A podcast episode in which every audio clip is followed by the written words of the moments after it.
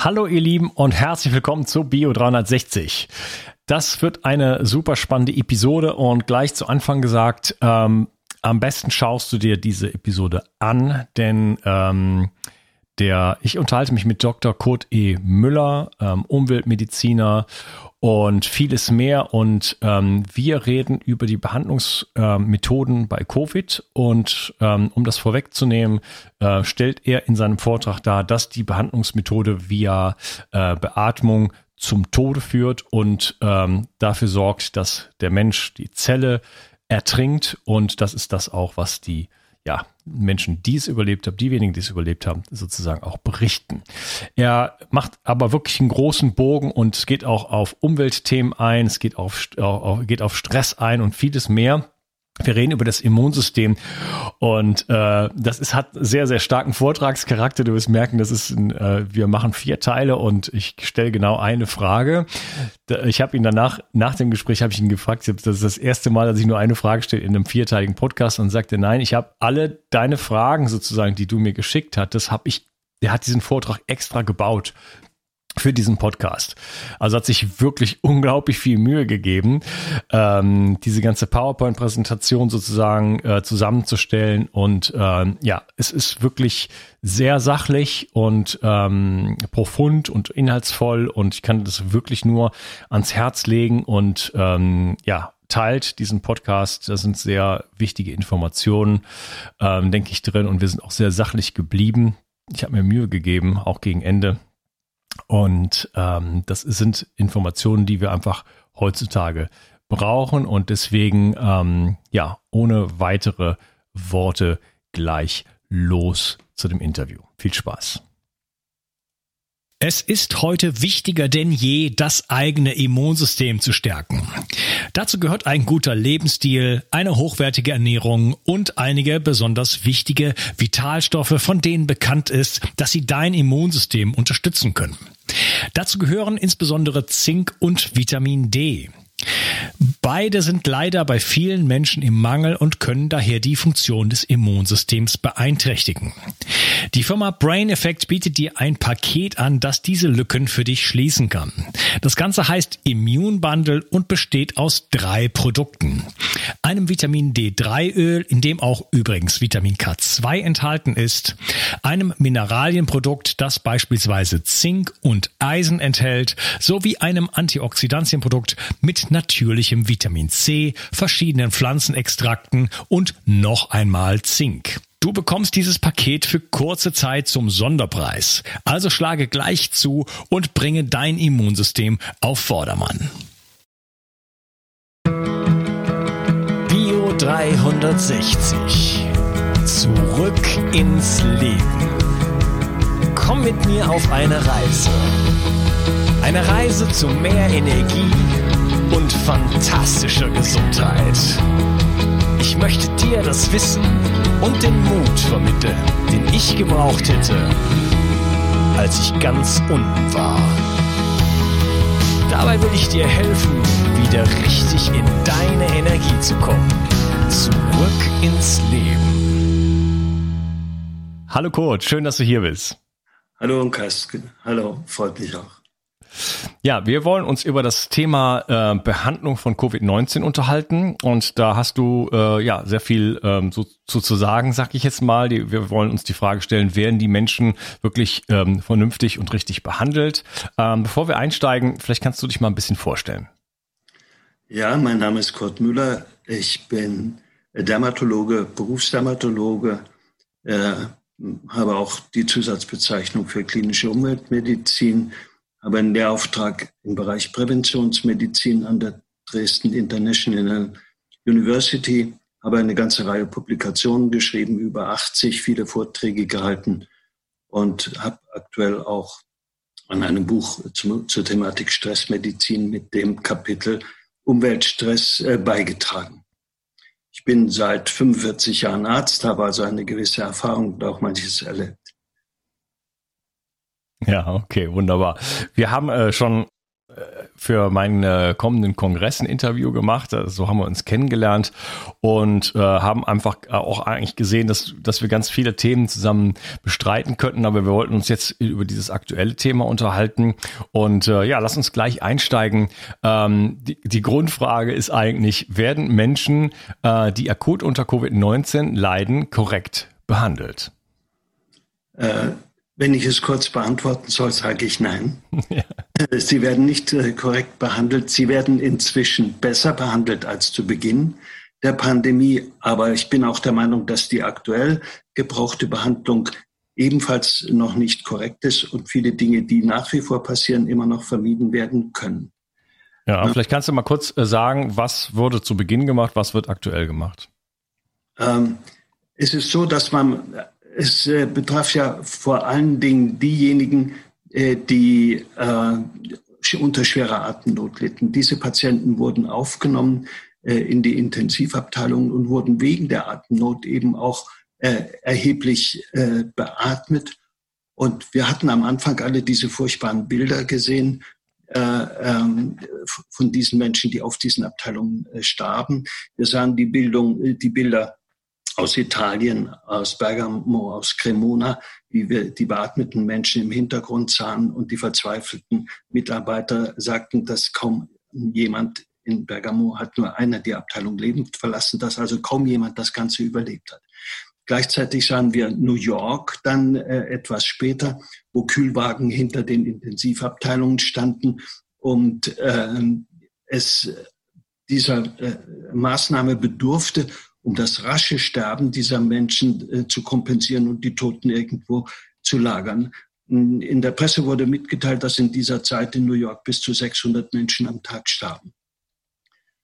Ähm, als ich diese Aufnahmen von Bergamo äh, sah, dachte ich mir, hier liegt ein systematischer Fehler vor in der Behandlung. Es ist nicht der Viruserreger, der dieses äh, dramatische Bild bedingt, sondern es ist eben tatsächlich ein, äh, ein Behandlungsfehler. Und ich setzte mich an diesem Wochenende äh, hin, um zu überlegen, was geschieht denn dabei.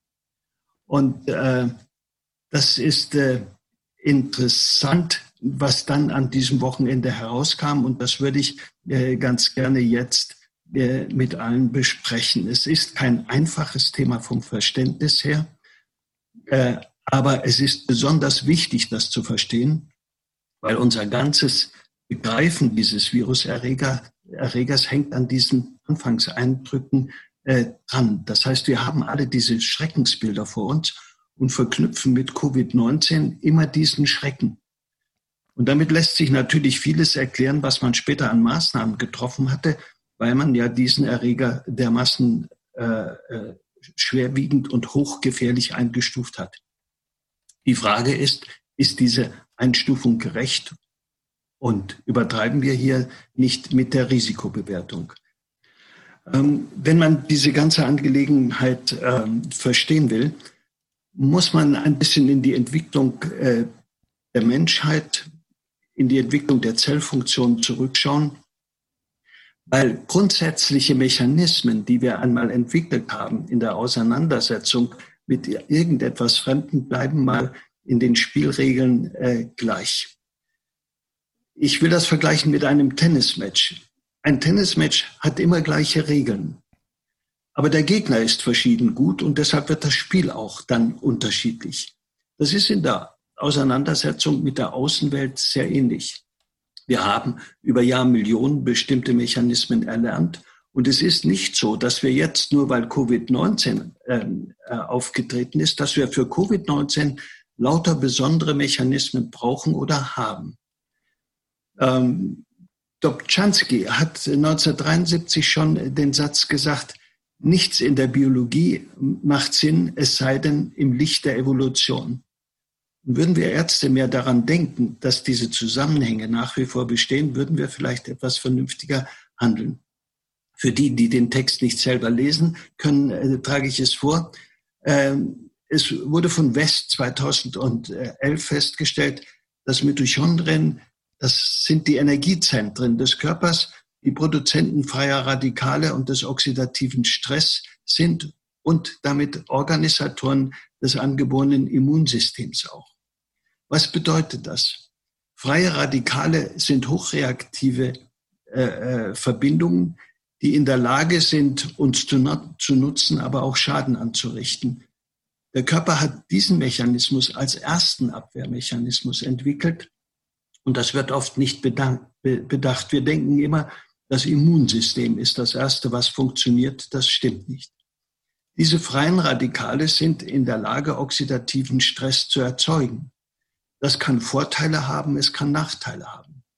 Ein Vorteil will ich nennen beim Sport. Hochleistungssport ist nur dann optimal möglich, wenn der Körper in der Lage ist, sich bei der sportlichen Leistung mit oxidativen Stress zu befeuern, weil die Leistung geht dann hinauf und wird besser.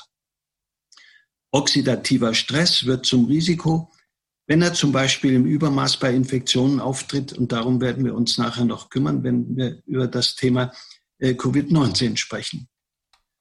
Und diese sehr unspezifischen Mechanismen, meinen Patienten habe ich sie immer beschrieben als die Maschinenpistolen der Abwehr. Das heißt, man konnte mit ihnen herumballern und hoffen, man trifft den Gegner. Dieses System brauchte ein Zielfernrohr. Das heißt, wer ist der Gegner, auf wen ziele ich? Und deshalb überrascht es nicht, dass diese Mitochondrien eigentlich auch die angeborenen, auch das angeborene Immunsystem organisiert haben über lange Zeit. Und dann stellte Kneiger 1995 schon fest, dass die Regulation des Sauerstoffgehalts außerhalb und innerhalb der Zelle eine zentrale Rolle spielt. Dieser Satz ist so wichtig, weil wir nachher bei Covid-19 genau an diesen Punkt kommen und auch an den Fehler, der dabei gemacht wird. Und Navio hat 2015 eine wunderbare Übersichtsarbeit ge äh, geschrieben, und stellte fest, wenn das Verhältnis durch mikrobielle Infekte, Parasiten, Stoffwechselentgleisung oder Toxine gestört wird, entsteht ein, Meta, ein ungeeignetes metabolisches Zusammenspiel. Er gebrauchte den Begriff Metabolic Mismatch. Das ist also wichtig, einmal zu wissen, dass wir diese Grundausrüstung äh, haben und in unserem ganzen Leben wird auf diese Mechanismen zurückgegriffen. Im nächsten Bild habe ich einmal dargestellt, wie läuft denn eine normale Infektion mit einem Virus ab, aber auch bei Covid-19 ab. Das sind jetzt nicht die Patienten, die gar nichts spüren, sondern das sind jetzt auf diesem Bild die Patienten, die leichte Symptome haben. Und wir sehen in dieser ersten Kurve dargestellt die Virusmenge, die sich im Körper entwickelt. Auf der linken Seite dies ist der Beginn der Infektion und dann steigt relativ äh, rasch die Virusmenge an. Dieser Anstieg der Virusmenge löst im Körper das aus, was wir vorhin gehört haben, nämlich oxidativen Stress. Der setzt zeitverzögert ein steigt dann aber relativ schnell hoch. Der oxidative Stress führt schon dazu, dass die Virusvermehrung langsamer wird. Noch eine Weile später startet das Immunsystem das über die Signale des oxidativen Stress aktiviert wird und erreicht hier zeitverzögert den Höhepunkt. Wenn dieses erreicht ist, diese Position, haben die Patienten die meisten Symptome. Sie können Fieber haben, sie sind müde, sie sind erschöpft, lustlos, möchten im Bett bleiben. Aber der Körper gewinnt dieses Rennen und in den nächsten Tagen fällt die Virusmenge komplett ab. Der oxidative Stress nimmt etwas schneller ab und das Immunsystem beruhigt sich, aber kann noch äh, ein bis zwei Wochen in einem gewissen Maß aktiv sein. Das ist eine normale Virusinfektion, wie sie bei den meisten Viruskrankheiten abläuft, wie sie auch bei denen von, äh, von bei Covid-19-Erkrankungen abläuft, wenn es ein ganz normaler Krankheitsverlauf ist. Ich habe hier nochmal dargestellt, was ist oxidativer Stress. Äh, es ist Sauerstoff ganz häufig beteiligt, aber nicht zwingend. Daher auch der Name oxidativer Stress. Es kommt ja von dem Begriff Oxygenium, das ist das lateinische Wort äh, für, ähm, äh, für Sauerstoff. Wichtig ist, dass dabei Elektronen abgegeben werden in reichem Maß. Und diese Elektronen müssen kompensiert werden, sonst können sie für den Körper schädlich werden. Je mehr Sauerstoff wir im Gebrauch hatten. Und wir begannen als Einzeller mal bei einer Sauerstoffmenge zwischen zwei und vier Prozent und sind jetzt im Alltag bei einer Sauerstoffmenge von 21 Prozent. Je mehr das der Fall war, desto mehr konnten solche Elektronen im Körper entstehen, gegen die wir uns auch äh, äh, schützen mussten. Hier habe ich nun einmal dargestellt, was man tun kann in dieser Phase an Therapie, aber gar nicht zwingend tun muss, weil wir haben es eben gesehen, eine große Zahl der Patienten kommt bei einem solchen Ablauf alleine klar. Was aber wirksam ist bei der Virusvermehrung in der frühen Phase, sind Virushemmmittel, unter denen sich das Remdesivir, das wir von Ebola kennen, besonders bewährt hat. Was sich aber auch äh, äh, herausragend bewährt hat, und darüber reden wir gar nicht, ist hochdosiertes Vitamin C. Zahn hat in diesem Jahr eine Studie aus China äh, äh, veröffentlicht und stellt dar, dass diese hohen Dosen Vitamin C außerordentlich protektiv sind und dass die Sterbensrate deutlich heruntergeht. Man muss wissen, dass Vitamin C ein, äh, eine Substanz ist mit zwei Gesichtern. Wir nehmen sie meist in einer Menge von einem halben Gramm bis ein Gramm. Morgens als Antioxidant würden wir das hier tun, wäre es ein gravierender Fehler. Wir brauchen einen sogenannten prooxidativen Effekt. Das heißt, wir wollen diese Oxidation, die hier abläuft, noch mehr verstärken über Vitamin C, um diese Waffe des Körpers gegen den Viruserreger richtig scharf zu machen. In dieser Phase haben also diese beiden Mittel eine gute Wirkung. Was passiert aber, wenn der Patient an dieser Stelle angelangt ist und Atemnot nun einsetzt? Okay, ein, ein, ein Schritt nochmal kurz zurück. Du hast gerade gesagt, hochdosiertes Vitamin C, also da geht es um, äh, um Infusionen. Wieso, genau. wieso wird die orale Gabe nicht funktionieren? Kannst du das nochmal erklären? Äh, wir können diese Menge oral nicht aufnehmen. Es äh, werden Mengen gebraucht, so um die 25 Gramm. Und Vitamin C ist für den Magen äh, eine Belastung. Äh, und wenn wir 25 Gramm Vitamin C schlucken, bekommen wir heftige Darmbeschwerden und auch Magenbeschwerden. Also es lässt sich so nicht äh, geben. Hinzu kommt eins, ähm, die Infusion oder die äh, Übertragung von Vitamin C sollte relativ zügig erfolgen, aber auch wieder nicht zu schnell. Und das ist über die Infusion am besten steuerbar. Außerdem stehen wir nicht von der vor der Problematik, wie viel von dem Geben, von dem, was wir geben, kommt auch an. Also alles, was wir infundieren, ist natürlich zu 100 Prozent auch im Kreislauf drin und wir können den Zeitablauf gut steuern. Das ist also der Grund, warum wir es als Infusion geben müssen. Dieses Verfahren wird zum Beispiel auch in der komplementären Tumortherapie erfolgreich eingesetzt. Aber es geht eben nur als Infusion und es kann nicht der Einzelne zu Hause es machen, davor warne ich auch ausdrücklich, es wäre verkehrt, jetzt ein, zwei Gramm Vitamin C in dieser äh, Situation oral einzunehmen. Mhm. Und du hattest gerade gesagt, wir brauchen den prooxidativen Effekt, aber ist, äh, Vitamin C ist ja auch ein Antioxidant. Kannst du das nochmal so ein bisschen aufschlüsseln, wo da was, wie, ja. warum ein Antioxidant auch prooxidativ wirken kann? Es hängt von der Menge ab. Es ist rein mengenabhängig. Das, da hat man lange dazu gebraucht, zu begreifen, dass extrem hohe Mengen Vitamin C tatsächlich Oxidation auslösen und nicht Oxidation kompensieren, während eben die alltäglichen niedrigen Mengen ein gutes Antioxidant ist. Wenn ich also mein Kollagen in der Haut schützen will, um nicht so faltig zu werden, da ist das halbe Gramm und das Gramm morgens sehr viel besser. Äh, will ich aber meine Körperabwehr äh, steuern, dann brauche ich tatsächlich diese hohen Mengen. Und das ist diese duale Wirkung des Vitamin C zwischen einerseits Antioxidants und andererseits in hoher Menge prooxidativer Wirkung. Okay, Int inter interessant. Was hältst ja. du von, von einer liposomalen Verabreichung? Ist das, äh, ist das auch ein Weg, um das selber zu machen? Nein, also wir, wir kommen in diese Mengen nicht rein. Das äh, ist niemandem bisher gelungen, diese notwendige Dosis oral zuzuführen. Das äh, würde auch massiv Durchfälle machen. Also Vitamin C macht in diesen hohen Mengen äh, erhebliche Durchfälle, sodass das, was wir in den Magen-Darm-Trakt hineinfüllen, ganz schnell auch wieder nach außen kommt. Wir würden einen nicht kontrollierbaren Effekt haben. Und es wäre das Schlimmste, wenn wir in dieser Situation einen antioxidativen Effekt auslösen würden. Mhm. Okay. Jetzt kommt dieser Moment, in dem eben äh, sich Atemnot bei einem Teil der Patienten einstellt. Und das ändert die Situation wirklich dramatisch. Und diese Atemnot, die ist ja der Grund, weshalb diese Menschen dann auf Intensivabteilungen aufgenommen werden und weshalb eben Beatmung einsetzt. Und wir werden uns jetzt einmal dem zuwenden, was dann tatsächlich passiert. Ja, wieso haben die Leute denn überhaupt Atemnot? Also ich habe noch nie Atemnot ich, gehabt, wenn ich eine Grippe hatte. Äh, wir kommen gleich danach äh, dazu. okay. Ich will nur die, diesen Effekt äh, erstmal darstellen, der passiert, wenn was passiert, wenn wir bei Atemnot beatmen. Wir erinnern uns an die Bilder zuvor, als die ganzen Kurven kippten.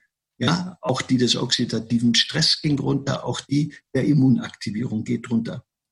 Wenn wir Sauerstoff zuführen durch Beatmung, passiert das nicht.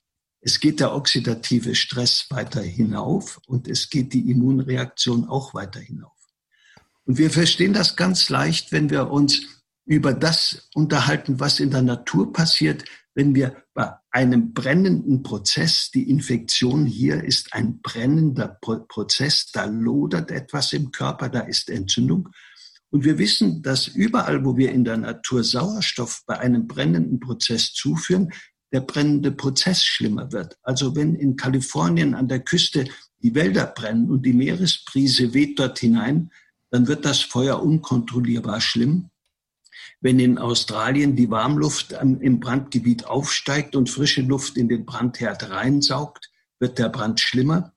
Wenn wir den Kamin abstellen wollen, machen wir alle Zuluftregler dicht, vermeiden die Sauerstoffzufuhr und der Prozess beendet sich. Was machen wir beim Menschen? Wir zünden mit Sauerstoff. Das heißt, wir fahren diesen Prozess der Entzündung über die Sauerstoffgabe hinein. Das kann dermaßen massiv werden, dass Entzündungsbotenstoffe erheblich freigesetzt werden, dass ein sogenannter oxidativer Burst entsteht. Bei diesem oxidativen Burst ist der oxidative Stress so stark, dass er letztendlich auch noch die Immunzellen äh, äh, schädigt und dann können Co-Infekte durch Bakterien auf Intensivabteilungen das Ende sein. Die Patienten, die hier anlanden, an diesem Punkt, sind mit einem erheblichen Risiko zu sterben gefährdet. Und ich habe jetzt einmal, und das äh, sieht für die, die die Bilder sehen können, äh, etwas schwierig aus. Und es ist, wenn man die Sache begreift, äh, doch ganz gut zu verstehen. Ja, also wer, jetzt hier zuschaut, äh, das, das ganze Interview geht natürlich auch auf YouTube und ähm, hier bei diesem Interview wäre es sicherlich äh, sinnvoll, da dass sich das Ganze auf YouTube anzuschauen. Ja, ich, ähm, ich habe hier dargestellt den Sauerstoff, den, äh, den wir ja auch als Gesunde brauchen. Und dieses NADH ist in der Mitochondrie eine Substanz, die die Freisetzung von Elektronen und ATP für die Energieherstellung regelt und diese Elektronen dazu beiträgt. Aber äh, es wird dies oft als Motor der Mitochondrie bezeichnet, nämlich diese Spannungsdifferenz zwischen Sauerstoff und diesem NADH. Beatme ich, erhöhe ich die Sauerstoffmenge dramatisch und ich erhöhe dadurch auch die Spannungsdifferenz. Und das ist das, was passiert, wenn jetzt künstlich beatmet wird. Es steigt dadurch dieser Elektronenfluss in der Mitochondrie außerordentlich stark und es entstehen sogenannte freie Sauerstoffradikale, die für uns gefährlich sind. Und wir haben entwicklungsgeschichtlich, wissen wir um diese Gefahr, wir haben entwicklungsgeschichtlich Gegensteuermechanismen entwickelt. Wir mussten uns bei der Entwicklung zu mehr Sauerstoff hin, 21 Prozent, wie wir es jetzt haben, mussten wir uns gegen die Nachteile von Sauerstoff auch schützen können. Und die beiden Schutzenzyme, Superoxidismutase 2 und Katalase, diese sind genetisch kodiert und bei den einzelnen Menschen unterschiedlich leistungsfähig äh, in der Kompensation. Das Endprodukt wenn das Ganze gut klappt. Und das erleben wir als Gesunde jederzeit, also auch wir beide, wenn wir jetzt hier sitzen, miteinander konferieren. Wir produzieren aus diesen Radikalen äh, äh, Wasser. Dieses Wasser scheidet die Zelle aus und es äh, verlässt äh, äh, unseren Körper ungehindert. Der Körper hat diese Radikale aber auch zur Abwehr benutzt und er kann Proteine der äh, gegnerischen Zellen die Fettstoffwechsel äh, angreifen. Er kann Mutationen in den gegnerischen Zellen auslösen, deren Genmaterial verändern, deren Signalübertragung ver, äh, verändern und letztendlich den Zelluntergang des Gegners bedingen. Also das war eigentlich ein sehr sinnvoller Verteidigungsmechanismus, den wir hier entwickelt haben. Und er war eigentlich entwickelt gegen die Gegner. Wir wenden ihn immer noch an bei jeder Virusinfektion. Jede normale, jeder normale grippale Infekt läuft mit solchen Prozessen ab und wir nutzen dann diese Giftpfeile, so will ich es mal äh, benennen, äh, simplifizierend benennen, die benutzen wir gegen den Gegner. Das sind solche Zellen, gegen die wir das zum Beispiel einsetzen. Problematisch wird es, wenn wir die gleichen Mechanismen beginnen, gegen körpereigene Eiweiße, gegen körpereigene Lipide äh, einzusetzen, bei uns selbst Mutationen auszulösen, die Gene bei uns selbst verändern und unseren eigenen Signaltransport auch äh, beeinflussen. Und es wird kritisch, wenn wir diese gleichen Entgifter an dieser Stelle für Umwelteinflüsse verwenden, die wir damit auch kompensieren können. Und ich habe ein solches Beispiel dargestellt mit dem Quecksilber, wie es zum Beispiel aus Amalgamfüllungen frei wird. Es wird in dampfförmiger, elementarer Weise freigesetzt als HG0, ist da, dabei gleich sehr giftig. Und wir müssen es zum Beispiel über diese Katalasen umwandeln in metallisches Quecksilber. Besonders im Gehirn geschieht das. Wir finden das im Lehrbuch der Toxikologie von Schäfer und Marquardt auf Seite 530 sehr gut beschrieben. Wir verwandeln dadurch die akute Giftigkeit in einen Depotstoff, der sich an unsere Proteine bindet. Dieser Depotstoff kann aber vom Immunsystem später erkannt werden und uns Ärger machen. Das heißt, wir verschieben das akute Problem auf die lange Bank hin zu einem chronischen Problem und wir verbrauchen diese Stoffe, die wir zur Kompensation wir brauchen sehr. Wir werden am Ende des, äh, der Darstellung und noch sehen, welche fatale Wirkung das hat, diesen Verbrauch der Schutzmöglichkeiten durch Umweltgifte und Umweltschadstoffe. Um einmal ein Bild über den oxidativen Stress äh, zu geben, habe ich diese Bilder ausgesucht, damit man die Gewalt und die Kraft äh, äh dieses Mechanismus erkennt. Der Tanker hier links hat massiven oxidativen Stress. wenn der noch ein bisschen weitergeht, wird er versinken und dieses Riesenungetüm aus Metall hat keine Chance, dem oxidativen Stress zu widerstehen. Okay, also man sieht gerade einen Tanker und der ist halt total durchgerostet, also, also richtige Löcher da drin. Er hat richtige Löcher und die Löcher werden größer, größer und in dem Moment, wo durch die Löcher dann Wasser einströmt, wird er auch versinken. Das ist oxidativer Stress und es stellt da diese Gewalt. Auf dem nächsten Bild sehen wir Zellen und wir sehen Zellen, die sind ganz unscharf begrenzt. Da laufen Bröckelchen aus den äh, Zellen heraus in der Bildgebung. Das passiert, wenn bei den Zellen das Gleiche passiert wie bei diesem Tanker. Die Zellhüllen werden defekt, die werden löchrig und sie werden so löchrig, dass das Plasma in der Zelle nicht mehr zurückgehalten wird und dass die Zellen nach außen auslaufen. Und wir sprechen dort äh, äh, von einem Kometenschweif eben in Erinnerung an die Kometen, die einen solchen langen Schweif hinter sich herziehen, hm, hat man es so benannt. Hier unten habe ich diesen Kometenschweif dargestellt, wie er bei radioaktiver Bestrahlung entsteht. Und wir wissen jetzt, dass bei äh, den Frequenzen der Mobilfone ebenfalls solche Ausläufe, Aus, äh, Ausläufe bei den Zellen ausgelöst werden können. Um sich ein Bild am Menschen machen zu können, habe ich dieses Bild dieser Frau hergenommen, die an einer Sklerodermie erkrankt ist. Das ist eine Krankheit, bei der verändert sich das Kollagengerüst der Haut. Die Haut wird panzerartig fest. Wir sehen hier einen fest umzogenen Mund. Diese Mundhöhle kann gar nicht mehr geöffnet werden. Wenn diese Frau einen Suppenlöffel einführen will, äh, reißt das hier an den Rändern schon ein. Die Mimik geht verloren. Es geht oft der Augenschluss verloren, weil das Lid sich nicht mehr wirklich über das Auge schließen können. Das Auge ist austrocknungsgefährdet. Dieser Prozess kann am ganzen Körper ablaufen. Wenn wir hier in den Mund schauen und Sie bitten, die Zunge anzuheben, kann sie das nicht mehr, weil das Benzinstoff ist. Das geschieht durch oxidativen Stress am Kollagen der Haut. damit will ich sagen, der oxidative Stress ist ein Schädiger wirklich auf breiter Ebene und er kann außerordentlich viel Unheil anrichten, je nachdem, wo er einwirkt. Okay, ich würde sagen, wir machen kurze Pause an dieser Stelle.